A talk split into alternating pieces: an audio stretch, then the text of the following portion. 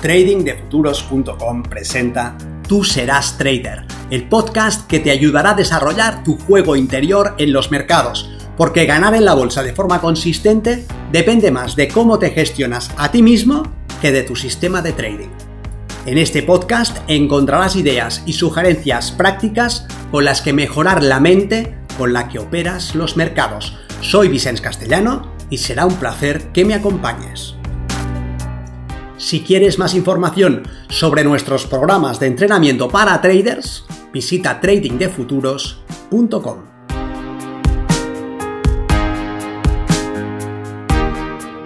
Hablemos de trading, saber y ganar. Soy Vicens Castellano, responsable del programa de formación y entrenamiento de trading de futuros y quiero tomarme un momento para que reflexionemos juntos sobre el hecho de que en este momento hay alguien que sabe menos de trading que tú y está ganando. Y esto es así porque el conocimiento no es la clave hacia la consistencia. Acumular distinciones, saber analizar el mercado de muchas formas distintas, entender todos los indicadores técnicos, correlacionar instrumentos financieros, no es la clave a la consistencia.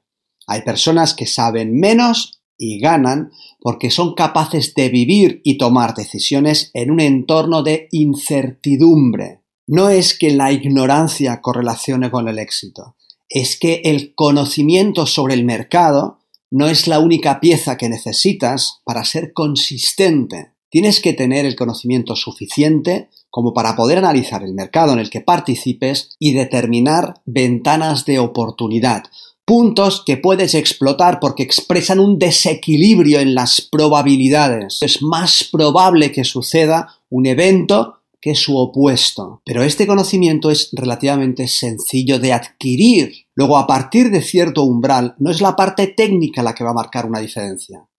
Este conocimiento tienes que ejecutarlo de una determinada manera. Y es en este ejecutar, es en este hacer, en el que reside la clave. En el trading tienes que aprender a tomar decisiones en un entorno lleno de incertidumbre. Y por lo general no nos gusta tener que aceptar que hay elementos que están fuera de nuestro control. Y este hecho puede llevarnos a intentar buscar el control en este tipo de entorno.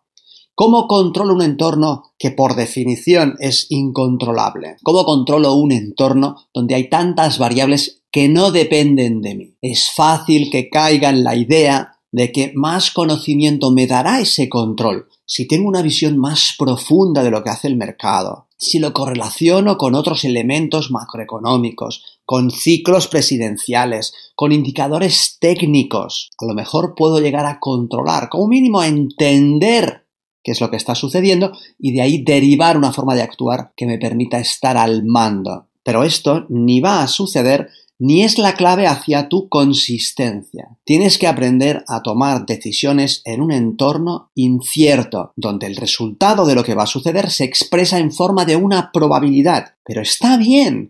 Cuando aceptes esto te librarás de tener que seguir acumulando conocimiento. No es el saber el que te va a permitir ser consistente. Es el actuar de determinada forma el que pondrá las probabilidades a tu favor y te permitirá explotar una ventaja en el mercado. Si se tratase de conocimiento, ya lo habrías logrado. Has hecho cursos, has mirado vídeos, has leído libros y a pesar de todo, hay algo que te está eludiendo. Eso que te elude a lo que podemos llamar consistencia, la capacidad de sostener tus resultados positivos a lo largo del tiempo. Esto que te elude, esta consistencia, no la vas a conseguir por saber más, la vas a conseguir por hacer, hacer de forma diferente, hacer de una manera tal que permitas que la probabilidad que te da tu sistema, cualquier sistema que utilices, la vas a poder explotar a tu favor.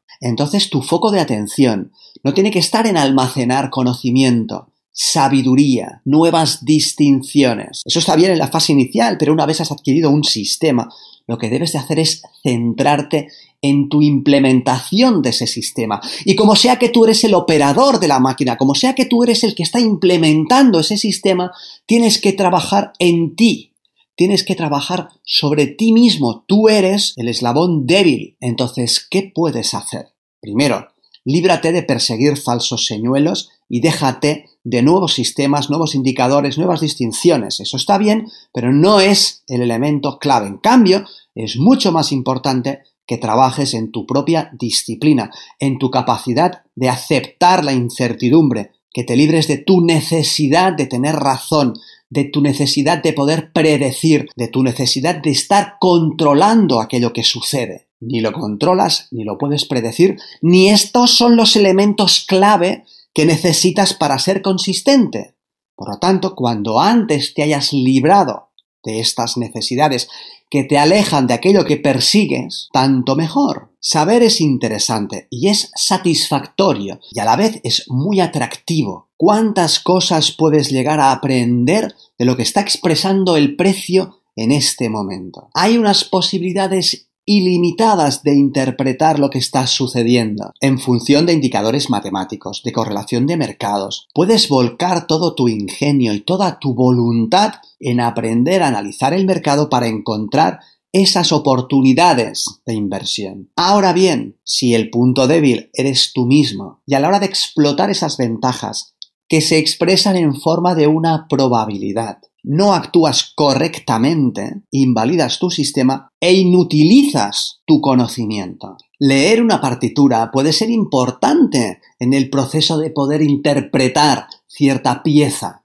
pero la música proviene del hacer, no del leer la partitura. Si el músico se centra en la lectura de la partitura pensando que cuando mejor lea la partitura mejor tocará, se está descuidando que el tocar depende de lo que haga, lo que debe de hacer es entrenar y practicar ese tocar si el trader se centra en la lectura de la acción del precio.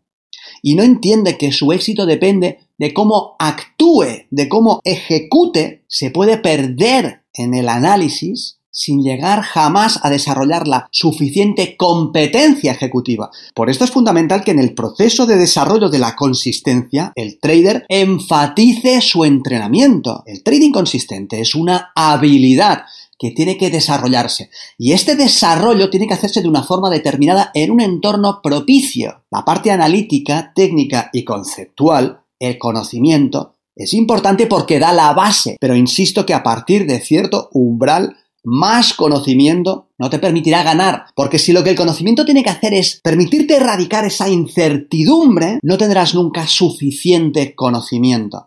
Entonces te quedarás estancado en la fase de almacenar distinciones. Hay traders que saben menos que tú y son consistentes porque se han centrado en entrenar la habilidad ejecutiva. Quizás conocen un solo sistema, con un solo setup, en un solo marco de representación, en un solo mercado. Pero ejecutando de forma adecuada ese sistema, consiguen los resultados que buscan. Por esto tienes que tener muy claro si lo que buscas es la consistencia o la seguridad. Nos vemos en el mercado.